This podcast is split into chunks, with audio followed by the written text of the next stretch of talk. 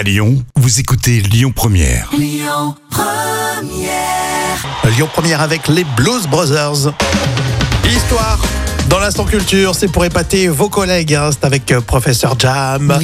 Alors question très sérieuse, mine de rien. Euh, à l'époque antique, hein, l'Égypte antique avait des secrets érotiques.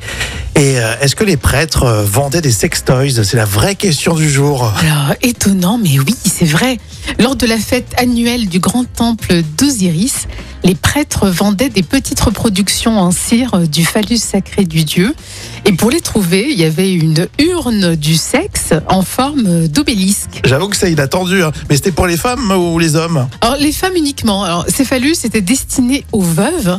Et le mode d'emploi ne faisait d'ailleurs aucun doute, puisqu'il y avait ce message euh, qui était gravé dessus. Puissais-je avec toi là-bas aussi faire l'amour?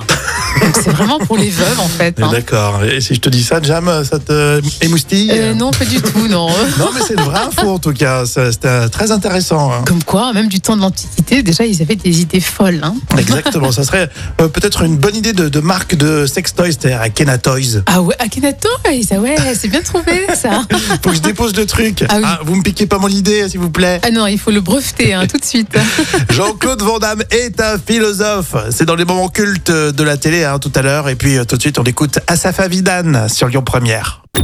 Écoutez votre radio Lyon Première en direct sur l'application Lyon Première, lyonpremière.fr et bien sûr à Lyon sur 90.2 FM et en DAB+.